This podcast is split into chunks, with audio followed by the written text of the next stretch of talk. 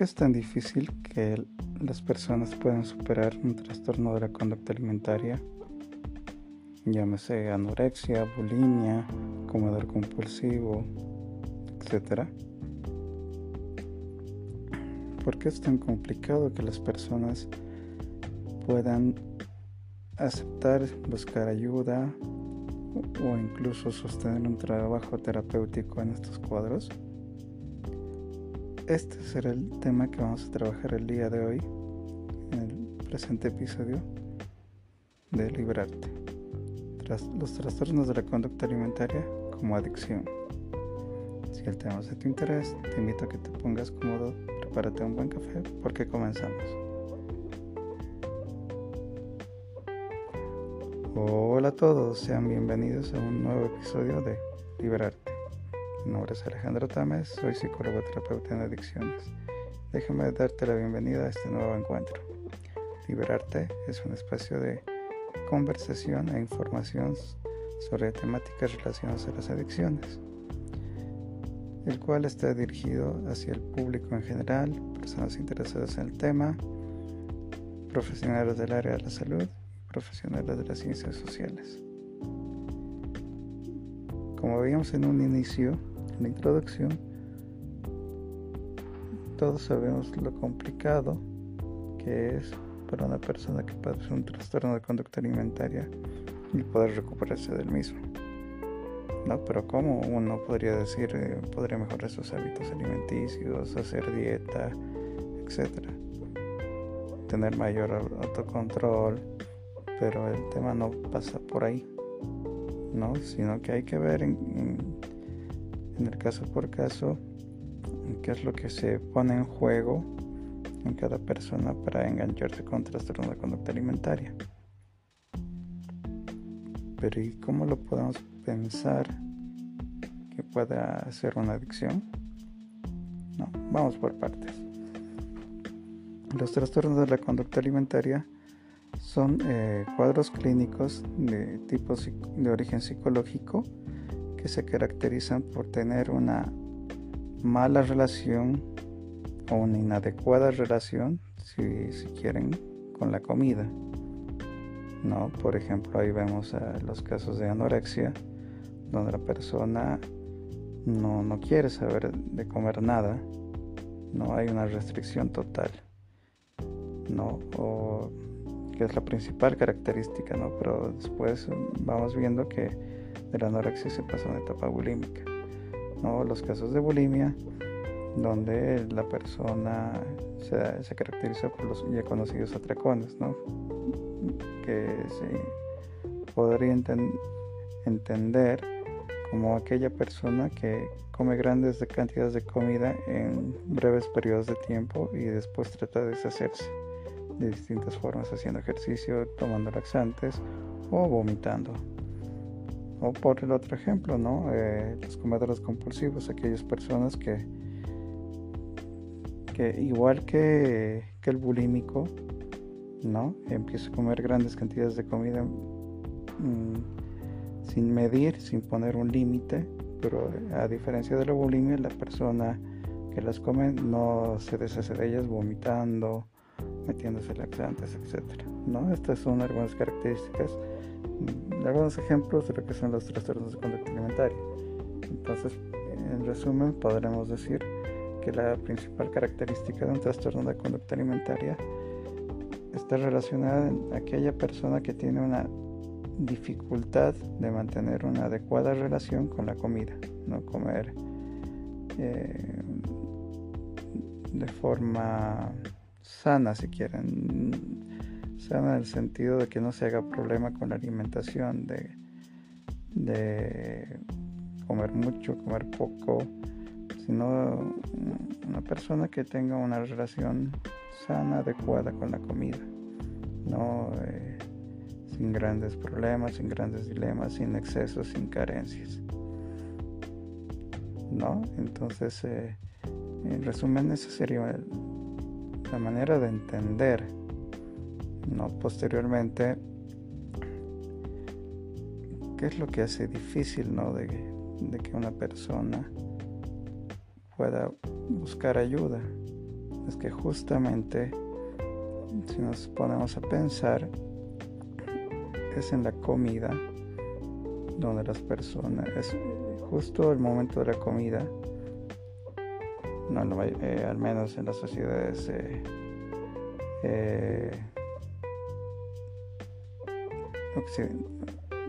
ni siquiera occidentales en todo el mundo, pero quizás las, las más llamativas serían las occidentales, ¿no? sobre todo las latinas. El momento de las comidas es un, es un momento de encuentro familiar. ¿no? Si nos vamos a pensar, el desayuno, almuerzo y cena es un momento donde se encuentra la familia. ¿no? Entonces lo que pasa es que cuando las personas que tienen un trastorno de conducta alimentaria empiezan a tener ese, tipo de comportamientos, eh, se sienten avergonzados, lo hacen escondidas de, de, la familia, ¿no? y es ahí donde hay cierto distanciamiento de la familia. Pero no es casual, sino que muchos de los estudios han mostrado de que la mayoría de las personas que tienen un trastorno de conducta alimentaria es porque sí hay serios conflictos en, las relaciones familiares, no ya sea de pareja, pero por lo general es de los padres hacia los hijos, ¿no? Entonces ahí hay grandes conflictos y no es casual de que la mayoría de los casos de sobre todo anorexia y bulimia se presentan en la adolescencia, ¿no? en las etapas donde eh, los adolescentes tienen em, bastantes inseguridades, ¿no? Es acoplarse, es el cambio del cuerpo, ¿no? Ahí vemos también lo que se da la identidad, ¿no? ¿Quién soy? Buscar grupos de relaciones, ¿en qué grupo me van a aceptar? Entonces, eh, eh, en el caso de las mujeres, el tema del cuerpo se va por generar el atractivo, en el caso de los hombres, eh, de lo que se trata es de demostrar, eh, más allá del atractivo, también la funcionalidad del cuerpo, ¿no? Eh, desenvolverse en deporte, sobre todo, que es la forma de demostrarse, ¿no? Pero en ambos casos, tanto en hombres como mujeres, de lo que se quiere escapar es del sobrepeso, de engordar. ¿no? Entonces a lo que se apunta es siempre a bajar de peso, estar delgado, no ser gordo, ¿no? Entonces eh, en, la adolescencia se trata de eso, de escapar de ahí. Entonces, ¿qué es lo que pasa? Que, que justamente los trastornos de conducta alimentaria encajan eh, en, esta etapa del desarrollo humano es más común. No, pero muchas veces es pensar que solo es por eh, agradar, por eh, ser atractivo, ¿no? No hay que caer en suponer eso, sino de lo que se trata es, antes de caer en prejuicios, en conclusiones eh, en interpretaciones que uno pueda tener, eh, lo ideal es poder hablar, poder hablar con, con las personas, con los hijos, con los padres, etcétera, para que tratar de entender lo que es lo que le pasa a esta persona, ¿no? Para así poder ayudarla. Pero, ¿y cómo podemos entender que los trastornos de conducta alimentaria pueden ser similares a una adicción? Si nos ponemos a pensar, la adicción se es el resultado de, un, de la práctica de un comportamiento eh, que se lo realiza de forma periódica y prolongada en el tiempo. ¿no? Eh, por ejemplo, el consumir alcohol. Una persona que empieza a consumir lo hace de forma regular y repetitiva para encontrar una sensación de placer eh, con el paso del tiempo va a llegar a generar una dependencia psicológica, una dependencia física y, va, y ahí va a culminar con la adicción. ¿no? Entonces el tratamiento para los adictos es que ya no consuma aquello que le hace daño, ¿no? y dependiendo si es que no llega a una dependencia eh, ni psicológica, es tratar de cambiar, bueno, en cierto punto es tratar de ver qué problemas se vienen en cada persona y que el efecto sea que pueda cambiar la, la relación con, con, esa droga, ¿no? De que, de, eh, de que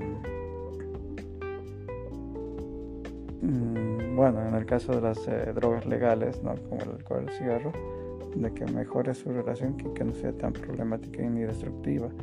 Y en el caso de mm, las drogas ilegales, lo ideal eh, sería que deje el consumo. ¿No? Pero ¿y, cómo pensar esto en el caso de, de la comida? ¿no? aquí no hay que confundirse, ¿no? En el caso de las drogas es eh, cambiar la relación con, con, aquello que se mete el cuerpo y le hace daño. En el caso de la comida lo que pasa es que no hay que quitarle la comida a la persona, sino que hay que volver a restaurar una relación adecuada con los alimentos, ¿no? Eh, en psicoanálisis le dicen que la persona tiene una adicción a la nada. No la pregunta es un deseo de nada. La pregunta es una persona con anorexia, eh, pero ¿qué quieres comer? Nada. ¿Qué te pasa? Nada. ¿No? Y lo mismo pasa cuando se le consulta a una persona con bulimia. Entonces, de lo que se trata es, eh, como, es como que la persona con estos trastornos se queda enganchado a, no, querer, a no querer nada. No es una adicción a la nada, no querer comer nada, no hay algo que lo motive, no hay algo que lo desee. Entonces lo que hay que volver es a ver caso por caso también qué, problemas tiene esta persona que puedan eh, empujar a que la misma tenga un problema o un trastorno de conducta alimentaria. ¿no? Entonces esta persona tiene esa adicción, digámoslo así, a la nada. No va a querer comer nada, no va a querer saber nada. Entonces de lo que hay que hacer es ver en su subjetividad en cada persona que, le pasa y volver a que ésta pueda construir una relación adecuada con la alimentación, con la comida. ¿No? Es de que, que bueno que, empiece a, poder comer. ¿No? Porque el, el problema está ahí, es el volver a entablar, a construir esta relación con la comida donde son los grandes las grandes complicaciones. Imagínense una anoréxica que dejó de lado las hamburguesas y que le pida simplemente que coma la cuarta parte de una hamburguesa, para ella es insoportable. ¿No? Que, lo pueda hacer, que lo pueda masticar, que lo pueda ingerir. Porque hay personas que se quedan con el alimento en la boca como si se tratara de un chicle eh, y lo botan no hacer a la que está comiendo y a la persona que se distrae lo bota en el alimento, ¿no? Lo mantiene en la boca y lo expupen. O en el caso de, las bulímicas, ¿no? De que eh, por lo general el tema de los atracones es cuando se enfrentan con situaciones altamente estresantes, cuando reciben una mala noticia, un enojo, una decepción, ahí es donde eh, eh, vienen generalmente los atracones. Entonces, de lo que se trata es de que pueda manejar estos problemas, ¿no? Y, pueda saber hacer, ¿no? Que, que, ante una mala situación, alguna mala noticia, pueda tener recursos psicológicos para poder afrontarla, para poder manejarla. El comedor compulsivo es lo mismo, ¿no? Es eh, embutirse eh, eh, sin pensar los alimentos, sin disfrutarlos, ¿no? porque eso hay que marcar, si, nos ponemos a pensar, el comer, en primer lugar, a lo que nos ayuda es a solucionar, a saciar la necesidad que tiene eh, todo animal, no los seres humanos, en la parte biológica necesitamos comer, porque si no nos morimos. ¿no? Pero eh, la comida si se dan cuenta, ha ido evolucionando. ¿no? En un inicio, qué sé yo, los hombres de las cavernas se limitaban con matar al mamut para cortarlo y comerlo. No importaba el sabor.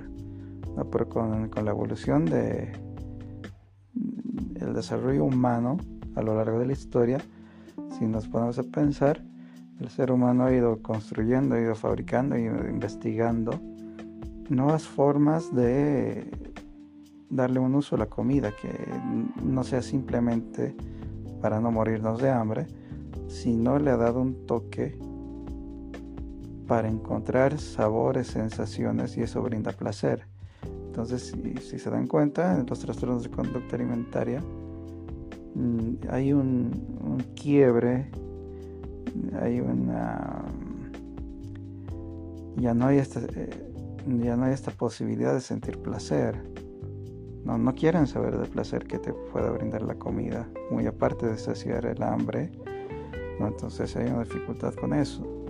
¿No? Entonces, eh, si nos ponemos a pensar, eh, lo que pasa cuando la persona empieza a desarrollar un trastorno de conducta alimentaria se va aislando de las amistades, de la familia, porque ellos mismos saben que van a ser criticados por su forma de alimentarse, por esa, conducta que tienen, entonces para evitar críticas lo hacen escondidas, porque muchas veces les avergüenza, les apena, les viene la culpa no saben cómo manejar eso. Y el tema es que hay este pegoteo con no querer comer de una forma sana, no consta nada, lo que hace que la persona mm, le cueste pedir ayuda o no quiera saber de pedir ayuda. ¿no? Entonces por eso es bastante complicado el eh, poder ayudar a las personas que tienen trastorno de conducta alimentaria. Entonces, eh, ¿qué podemos hacer? ¿Cómo se hace?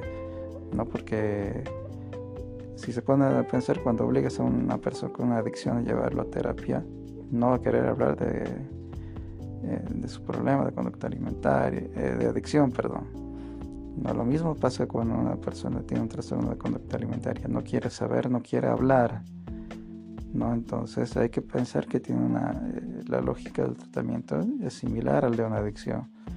¿No? Entonces lo ideal que te dicen la mayoría de los tratamientos es que la persona reconozca que tiene un problema para poder ayudarlo, pero hay otras formas eh, distintas de poder ayudar. ¿no? Por ejemplo, que la persona eh, buscar eh, otro problema que no sea el trastorno de conducta alimentaria. Que sé yo, pedir que vaya a terapia por la depresión, por ansiedad, ¿no? cosas que la persona reconozca que tiene un problema y necesita ayuda.